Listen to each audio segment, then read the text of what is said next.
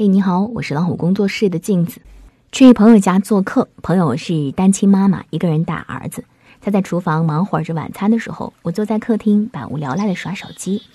朋友八岁的儿子非常乖巧，他怕我无聊，把他喜欢的绘本都抱过来放到我前面，说：“阿姨，我陪你看看书吧，很有趣的。”我冲这个萌宝微微一笑，说：“谢谢你啦。”于是打开他色彩斑斓的绘本，他开始给我津津有味地介绍每一个故事，非常暖心。我们看了半个小时左右的绘本，朋友叫他去楼下超市买饮料，于是我提议和他一起去逛一逛楼下超市。超市的人很多，有一个推销员在奋力推销酸黄瓜罐头。他到很多人面前推销的时候，别人基本上都是直接无视他。当他来到我和男孩面前推销的时候，男孩的举动让我惊呆了。他非常耐心听那个推销员说完，然后很真诚地跟他说。不好意思，姐姐，我对黄瓜过敏，不能吃。你等一下，我问问阿姨要不要买哦。我在一旁看他认真回复，很有礼貌的样子，简直萌翻了。他扭头问我要不要买，我也喜欢吃酸黄瓜，于是就从那个推销员那里买了几盒。出超市的时候，他买了一些苹果椰汁儿，我准备把他的东西拿过来和我一起结账，但是男孩坚决不肯，他从口袋里面掏出钱自己买单。回去路上也坚持自己抱着饮料和水果，教出这么好的孩子，真是让人心生羡慕。回到朋友家，孩子带我去参观了自己房间，墙上贴了很多奖状，几乎每一张奖状的成绩都是第一。没想到孩子成绩这么好，我顿时职业病犯了。吃饭期间问朋友说：“孩子成绩这么好，又这么乖巧，应该花了不少心血培养吧？”朋友咧嘴嘿嘿一笑说。我说出来你可能不信，但是其实我基本上没有花什么太多心思来培养他。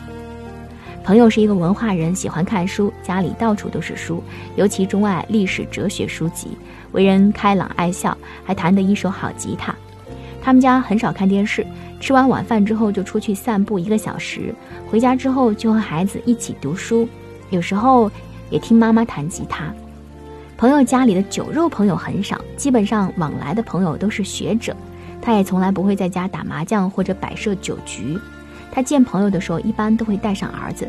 朋友对于知识的崇敬和痴迷态度，对儿子影响非常大。他的儿子有独立的银行卡、独立的房间、独立的书桌等等。妈妈进他的房间必须要敲门，处理和儿子有关的事情也必须要取得孩子同意，非常尊重他。朋友是一个知书达理、有礼有节的人，而且非常坚韧。这么多年，从来没有听他提起半句独自抚养孩子的艰辛。所以，有一个这么厉害的妈妈，儿子教养好、学习好，再正常不过，实在是不需要刻意培养。很多家长都有过这样的想法：我自己做不到的事情，只好把希望寄托在儿女的培养上。可是，正确的逻辑。应该是要想孩子做到，作为家长必须要自己先做到。伟大教育家苏姆霍林斯基说：“每个瞬间，你看到孩子，也就看到了自己。你教育孩子，也是在教育自己，并检验自己的人格。为了自己的梦想事业一直奋斗，为了自己深爱的儿女拼尽全力，不断超越。这样独立坚强的母亲教育出来的孩子，也必将优秀。”那么，一个厉害的妈妈到底能教育出多少优秀的孩子呢？出生于江苏南通的王淑珍老人，活到了一百零六岁，一个伟大又平凡的母亲。她生了五个男生，八个女生，十三个孩子，十三个都是博士，全都是各行各业里面的精英。在他的十三个孩子当中，有三位被评为美国十大杰出青年。就连克林顿总统、布什总统都写信赞誉她是一位伟大的母亲。在她一百岁大寿的时候，克林顿总统和纽约市市长还一同去祝贺她生日快乐。她因为信奉佛教，得法号暗佛，因此又名李王暗佛。他有一个儿子叫李昌钰，被誉为东方的福尔摩斯，是世界上最厉害的刑事专家。据说他的工资是按每小时一万美元来计算的。他还上过《康熙来了》，小 S 问他怎么样判断老公有没有出轨，他霸气的回应说：“让你老公来见我两分钟。”王珞丹晒了一张阳台照片，四十分钟之后，他就给出了详细的地址。他从警以来破获案件多达八千余起，轰动全美国的辛普森杀妻案就是他侦破的。可是，这样一位厉害的神探却说，在这个世界上，我最敬佩的人是我的母亲。那这位伟大的母亲是怎么样教育孩子的呢？他的母亲王淑珍虽然中学都没有毕业，但身教重于言传。她一生的行为是对子女最好的教育。她其实出生在一个殷实的家庭，也算是一个大家闺秀。可是丈夫因为太平轮事件不幸殒命，失去了顶梁柱，家里彻底断了经济来源，全家十四口人的重担全部压在这个弱女子身上。最穷的时候，经常吃了上顿没下顿，死亡离他们曾经是那么近。为了养活一家老小，这个曾经的大小姐什么都肯做，帮人洗碗、洗衣、打杂。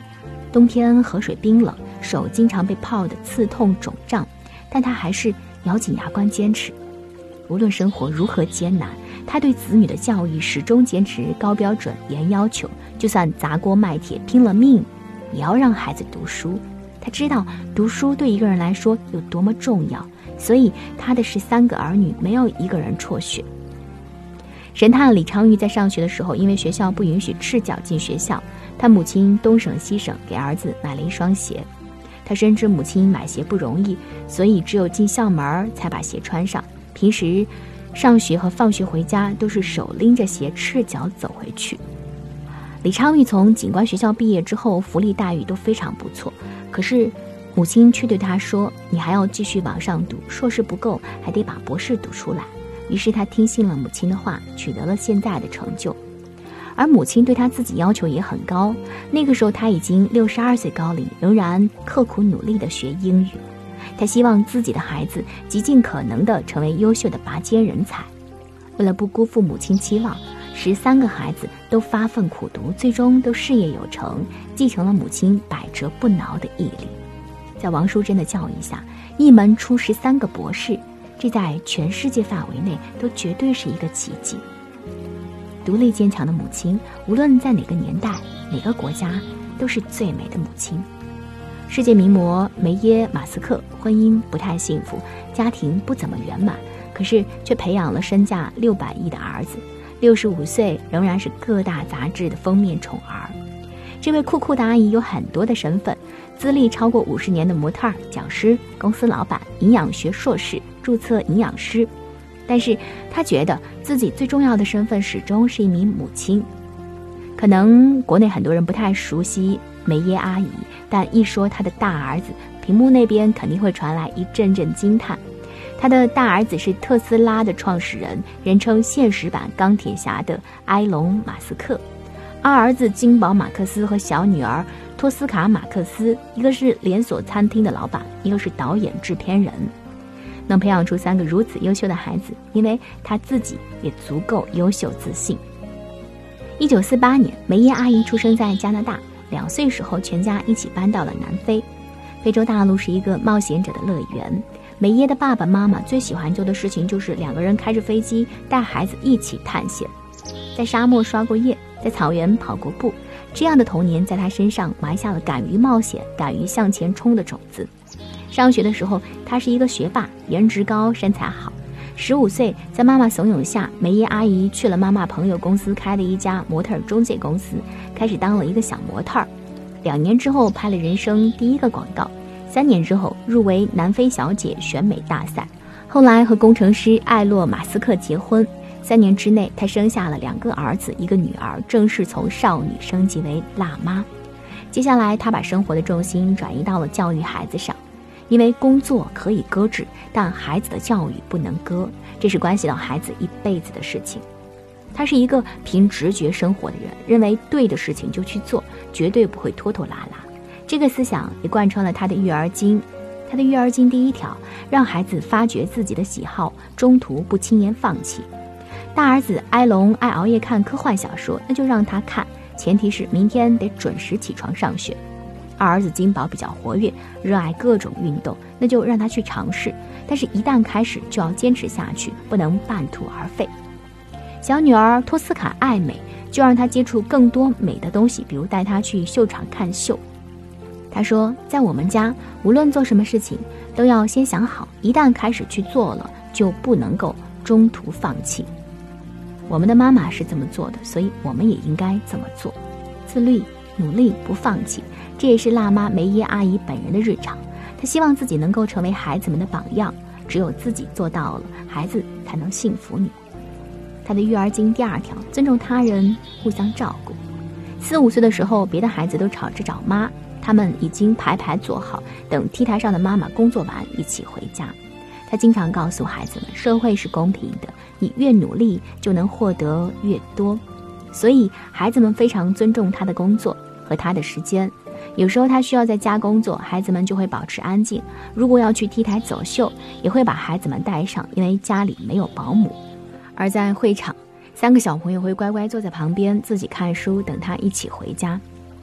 虽然夫妻关系不如亲子关系这么顺利，艾洛性格太强势，他希望自己妻子能待在家当个家庭主妇，但是梅耶阿姨不愿意。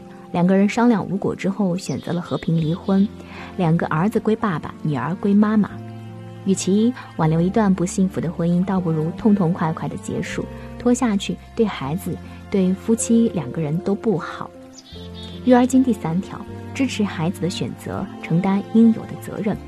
艾隆高中毕业之后，决定离开南非，前往加拿大求学，这是一笔不少的开支。为了让孩子接受更好的教育，梅耶决定放弃在南非建立的事业，带着三个孩子一起回到加拿大定居。那一年，他已经四十岁，离过婚，带着三个孩子，在南非的资产被冻结，一切只能重新来过。母子四人只能挤在廉租房，最惨的时候连肉都吃不起，没钱就去赚。梅耶阿姨没有那么多小情绪，为了三个孩子，她拼了，巴不得每天当成四十八小时来用。南非的营养师认证在加拿大不管用，就重新考取多伦多大学的营养学硕士学位，每周六节课，并且通过了加拿大和美国认可的注册营养师考试。上课同时还在多伦多大学当研究员，每周有两个晚上去大学做演讲，另外两个晚上去模特公司表演，积累经验。白天去一个诊所帮忙，每天可以看二十五个病人。跟孩子的前途比起来，他觉得自己的辛苦根本不算什么。人生总有失控的阶段，这样的情况下，你真的来不及伤春悲秋。有三个孩子要养，你不强大，他们怎么办？更何况梅姨阿姨面对的还是一群熊孩子，尤其是埃隆，从小到大都是非典型混世魔王。人家小朋友在玩游戏，他就已经自己开发游戏。这么一个技术控，学校生活可吸引不了他。刚到斯坦福大学准备攻读博士学位，只上了两天，他就另有打算了。当时是一九九五年，他决定退学，拉上弟弟一起投身到互联网浪潮。作为一个不走寻常路的男孩的母亲，梅耶阿姨当然是支持的呀。毕竟她的教育理念也是支持孩子的天性。回到加拿大之后，他拿到的第一份工资就给埃隆买了一台电脑。现在孩子要创业，当然也会出钱支持。两兄弟一起办了一个公司，创业都不简单。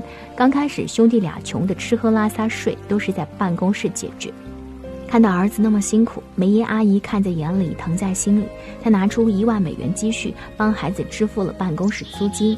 平时有空帮孩子处理公司事务，实习生管理、印刷、办公室费用处理，他都尽力而为。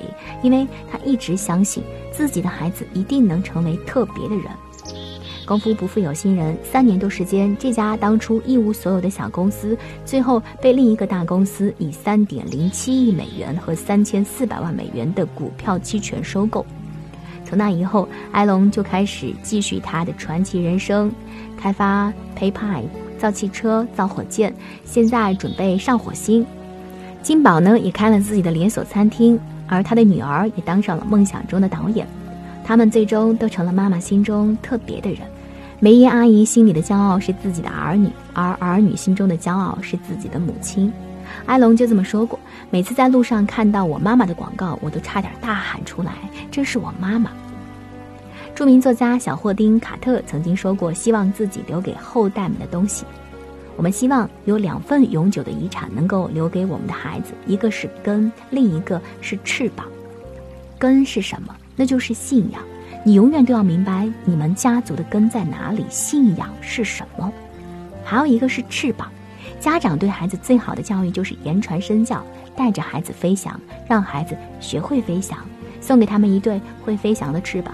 就像德国著名哲学家雅斯贝尔斯说的：“教育的本质就是一棵树摇动另一棵树，一朵云推动另一朵云，一个灵魂召唤另一个灵魂。”给孩子传递一种信仰，再加上父母的言传身教，这样的家庭出来的孩子想不优秀都很难。您觉得呢？我是镜子，感谢陪伴。